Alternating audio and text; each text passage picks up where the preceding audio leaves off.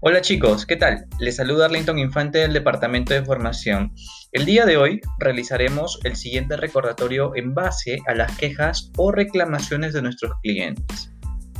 Las llamadas que se reciban en nuestra gestión que no estén relacionadas con el servicio de averías serán transferidas a la plataforma de Madrid para su gestión. Todo ello será de aplicación dentro del horario comercial establecido de lunes a viernes de 8 a 20 horas y con el único propósito de prestar el servicio de atención al cliente. Es decir, cuando un cliente contacta con averías en horario comercial y quiere poner una queja, lo tenemos que transferir al área de atención al cliente. Fuera de horario comercial, el agente tendrá que dar de alta en la oficina virtual. Tomando en cuenta que lo primero es registrar el aviso y si aún, si aún persiste con la avería, antes de transferir o antes de registrar la queja en la oficina virtual.